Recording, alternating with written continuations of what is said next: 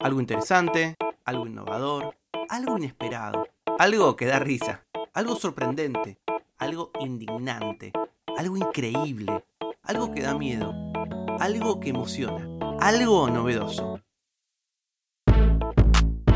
Algo que no sabías. Con Tomás Balmaceda. ¿Cuántas veces estamos a solas con nuestra pareja, nuestro novio, nuestra novia, nuestro novie, nuestro chongue, diríamos en la Argentina? Pero no estamos a solas, porque en el medio está el teléfono.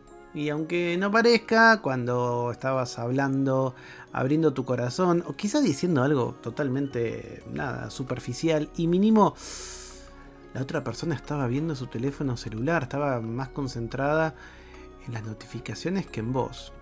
Bueno, le podemos decir Fabing, que es un acrónimo de phone y de uh, snobbing, que sería como desaire. Le podemos decir Fabing entonces a eh, esta actitud, ¿no? Que es básicamente cuando, eh, bueno, empezamos a darle más pelota a nuestro teléfono y esnoviamos o directamente no le prestamos atención a quien tenemos enfrente. Puede pasar en una reunión de trabajo, puede pasar entre amigos. Hoy vamos a hablar de lo que pasa tu pareja, ¿no? Eh, porque bueno, hay investigaciones muy recientes que muestran que cada vez es más insidioso en las personas. Hay eh, justamente un grupo de científicos en los Estados Unidos que relacionó los niveles más altos de Fabing con la insatisfacción marital. Un estudio del año pasado, 2022, descubrió que puede generar sentimientos de desconfianza y ostracismo. Otro estudio nada decretó que aquellos que fabean mucho tienen más posibilidades de ser ellos mismos fabiados, porque se da una suerte de efecto dominó. Anthony Chambers, que eh, trabaja como psicólogo eh, de pareja y de familia y que es el director académico del Instituto de, eh, sobre la familia en la Universidad de Northwestern, le dijo el New York Times, Fabin puede ser una variedad de comportamiento diferente, desde mirar tu teléfono en medio de una conversación, revisarlo cuando la conversación se detiene un poco o hay una pausa, o directamente simplemente mantenerlo cerca. Es una palabra graciosa, pero puede tener un alto impacto. Sin embargo, por suerte, para la mayoría de las parejas, es un problema relativamente fácil de solucionar. Porque esto es algo que no sabías. Tu teléfono puede estar dañando tu noviazgo pero podés remediarlo.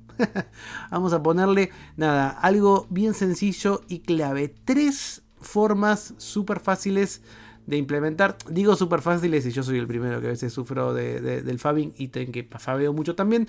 Pero me voy a comprometer, al igual que todos ustedes, en tratar de tener conversaciones claras con mis parejas y ponerlo eh, en claro. Vamos con estos tres consejos. Primero, establecer reglas claras en la medida de lo posible, las parejas tienen que tener eh, nada, alineadas al menos la definición del fabbing y qué cosas querés soportar y qué cosas no.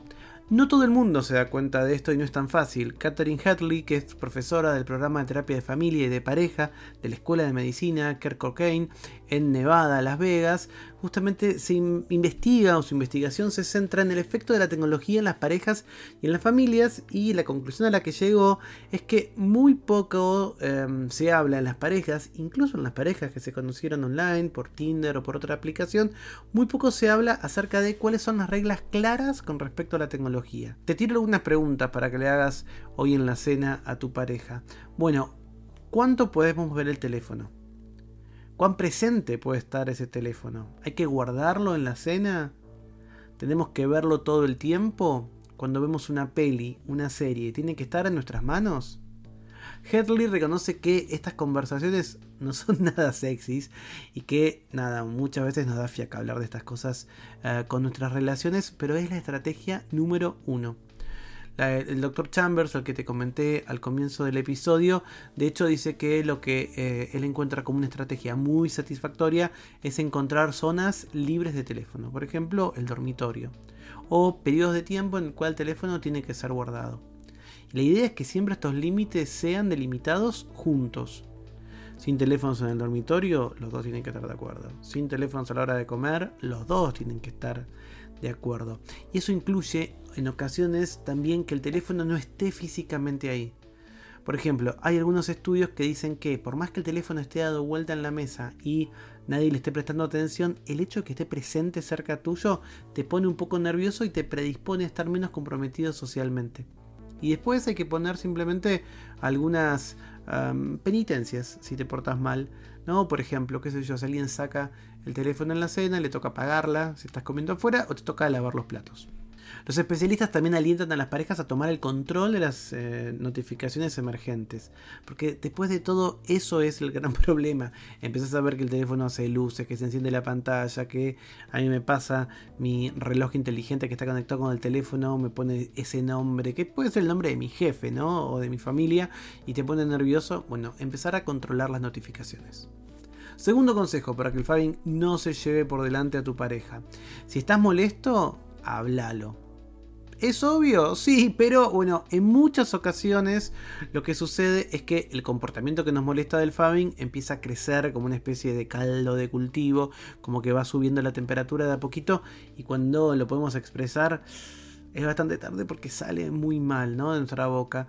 Eh, quizás nada, alguien está sintiendo que nosotros estamos eh, nada, bobeando con el teléfono en vez de hacer la comida o en vez de ayudar a nuestra pareja con nuestros niños, con las tareas eh, del hogar. Y bueno, y en ocasiones no lo queremos decir porque no queremos ser incómodos, porque sabemos que no van a responder, es algo de trabajo, o hace mi familia, no me queda otra, o algo así, y nos ponemos enojados, pero no lo revelamos. Entonces, de alguna manera, estamos sintiéndonos mal, pero no lo contamos. Así que, segundo consejo, hablarlo. Tercer y último consejo, contá qué estás haciendo, ¿no? Porque quizás alguien está enojado por tu Fabin porque piensa que es eh, mala educación, que sos un maleducado, un amigo tuyo, eh, con el que comes y estás con el teléfono. Pero si es tu pareja, de alguna manera esos problemas se van creciendo, ¿no? Como en capas, capas de dolor, ¿no? Porque uno siente que tiene que competir por la atención del otro. Lo importante es que em, e, en, muchas ocasiones la pareja no está del todo eh, nada, sabiendo qué es lo que sucede detrás del teléfono. ¿No? Uno lo que piensa es, che, escúchame, le das bolilla a todos menos a mí. ¿O con quién hablas? Más allá, por supuesto, inseguridades de pareja, no, no nos como los cancheros, todos lo tenemos. Pero también como es, no, ¿qué onda? ¿Tenés más atención por el teléfono que a mí? Entonces, lo que dice la doctora Hertley es que lo importante es contar qué estás haciendo. Capaz estás pagando un impuesto que te olvidaste que tenías en home banking.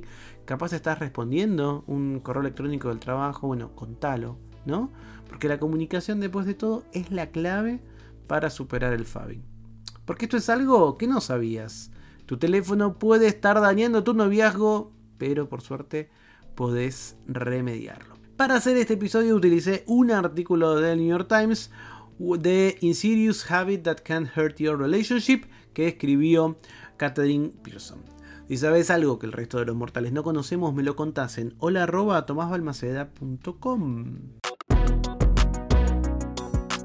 Algo que no sabías es una producción de Blick Studios. Idea y realización, Tomás Balmaceda. Edición y tratamiento del sonido, Andrea Kukier. Música original, Vlad Gluschenko. Nos vemos mañana con algo que no sabías.